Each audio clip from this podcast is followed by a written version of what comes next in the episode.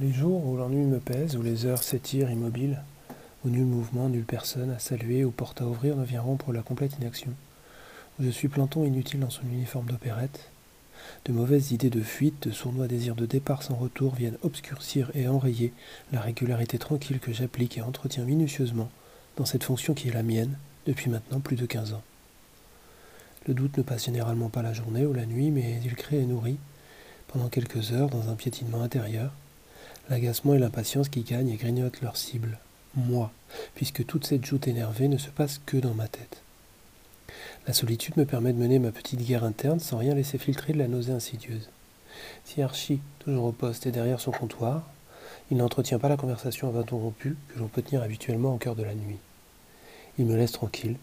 Il pense peut-être que ces heures vides sont, d'une certaine manière, précieuses, parce que propices à la réflexion. Pendant les heures creuses, je m'invente une panique qui peu à peu prend les couleurs et m'envahit.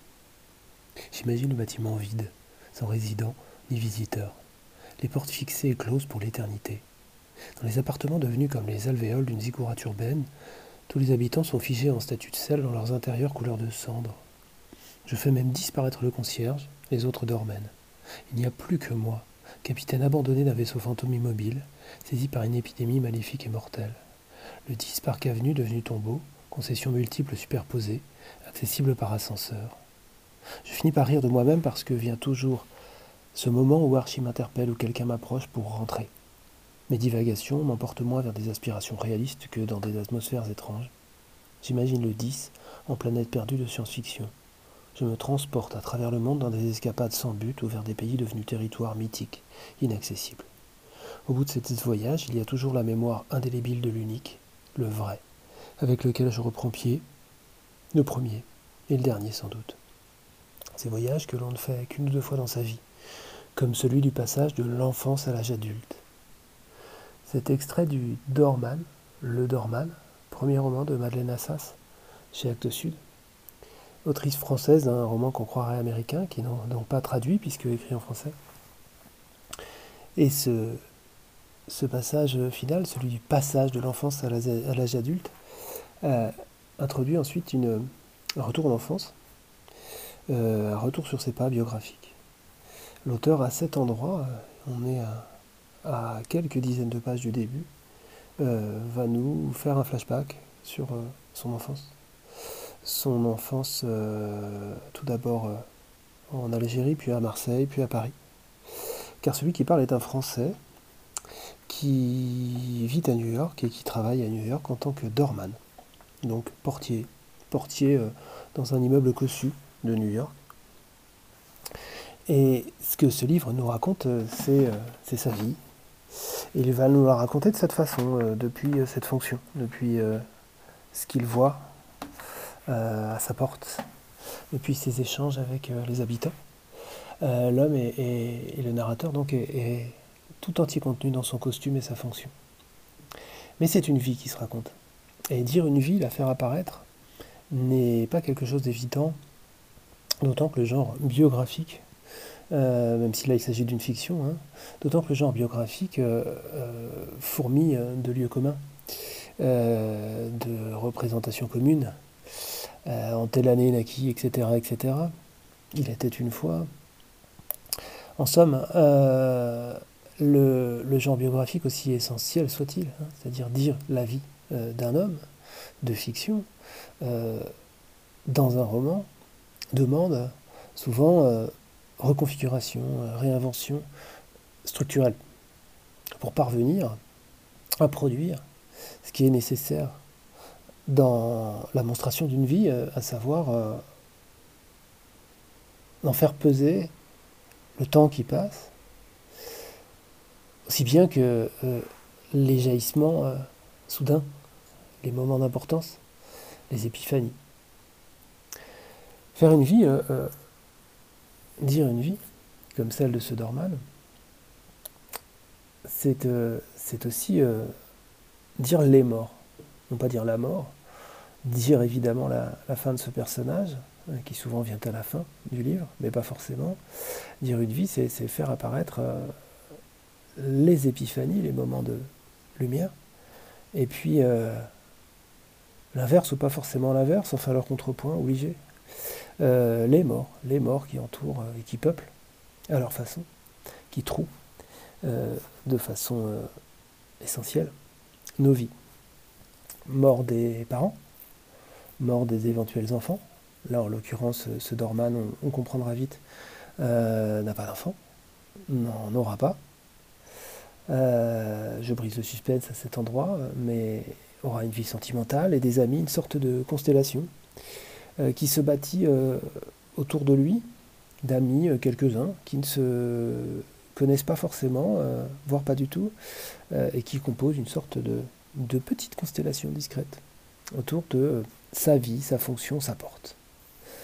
Le texte lui-même est bâti en constellation avec ses, ses moments de vie, de vie d'un dorman, ces moments de vie d'un immeuble, le passage donc du temps dans une cité comme New York, euh, et, euh, et, puis euh, des moments avec tel ami, telle relation, et puis des retours en enfance. Donc un, une construction très habile entre du récit à la première personne et puis des moments presque plus génériques. Le Dorman, donc, que j'ai décidé de, relier avec le colibri, peut-être par ce, cette première approche, hein, euh, l'article substantif. Euh, mais à chaque fois, dans les deux cas, il s'agit de raconter une vie de fiction et de la raconter d'une manière évidemment originale, euh, non pas pour faire l'original, mais encore une fois pour qu'elle parvienne à, nous saisir. C'est sans doute ça l'idée de l'auteur, qu'une architecture serve surtout à, nous saisir, à nous faire passer la vérité de quelque chose qui est une fiction, hein, mais euh, des, moments de vérité d'une vie fictionnelle. Alors là, le colibri, c'est Marco Carrera qui est docteur, et le livre euh, commence par un, entretien de ce docteur avec son psychanalyste, euh, au moment où il va bientôt quitter sa femme, avec qui il a eu un enfant. et ça, c'est un moment de sa vie, c'est un échange aussi.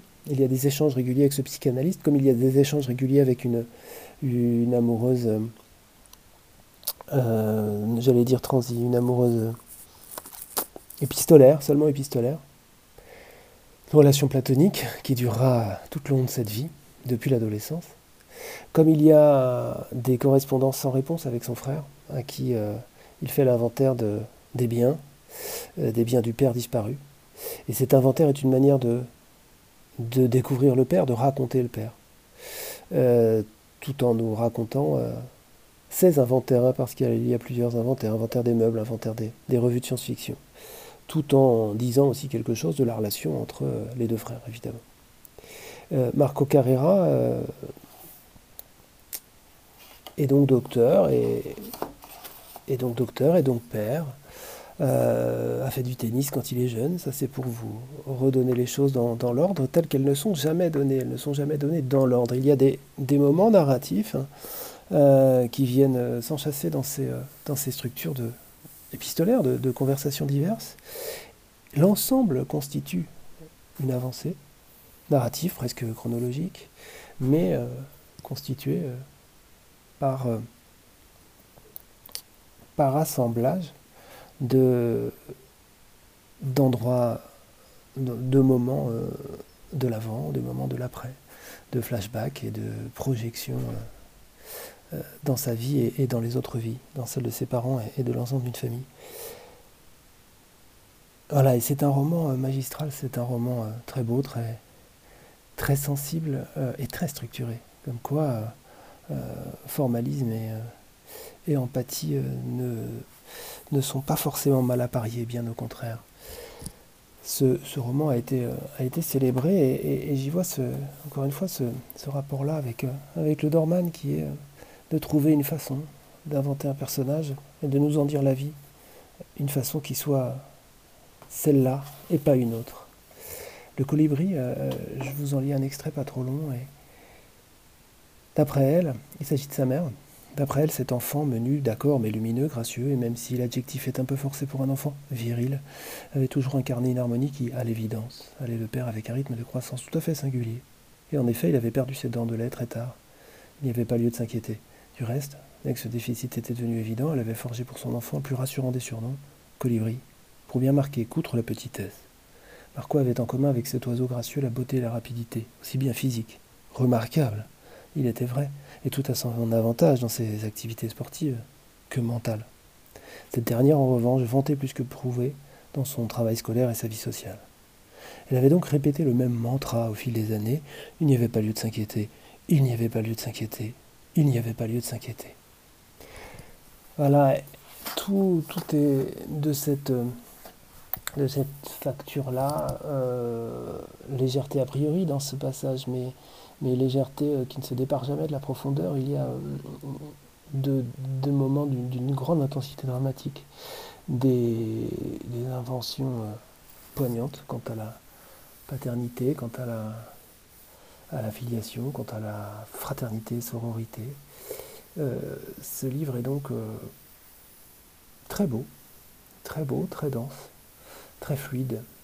Les deux se, sont très différents dans leur facture, de la même manière que notre de Colébry et notre Dorman ne sont pas les mêmes hommes, mais euh, ce sont en tout cas des hommes, hein, dans les deux cas, un peu effacés, un peu loin du monde par moments, et qui, euh, de ce fait, le regarde avec un, œil tout à fait singulier. Deux vies à découvrir, deux livres tout à fait euh, excellents.